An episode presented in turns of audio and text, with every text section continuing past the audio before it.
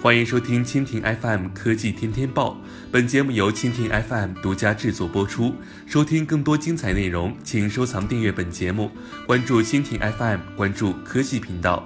十一月十四号消息，BOE 全球创新伙伴大会在今天开幕。会上，京东方首席执行官陈延顺透露，未来三到五年，京东方发展目标要实现营业额每三年翻一番。从二零一六年的六百八十九亿元增长到将近三千亿元的规模。在陈延顺之前，京东方董事长王东升给京东方做了重新定位：BOE 是一家为信息交互和人类健康提供智能端口产品和专业服务的物联网公司。围绕这个定位，陈延顺表示，京东方将通过显示、传感、人工智能。大数据四大核心技术的不断突破，在智慧端口和专业服务两个产品维度上，BOE 将通过不断深耕新应用市场、提升产品竞争力等途径，实现细分市场的绝对优势。陈延顺表示，明年是京东方木建战略七元年，为加快业务转型，京东方明确了明年至二零二二年这五年的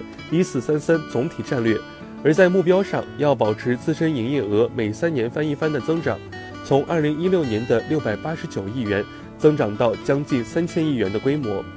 除此之外，陈延顺还透露，京东方二零一八年还会在武汉开设数字医院，未来五年内在重庆、成都、合肥、苏州等地建设六家数字医院。以上就是本期国内播报的全部内容，更多精彩内容尽在蜻蜓 FM。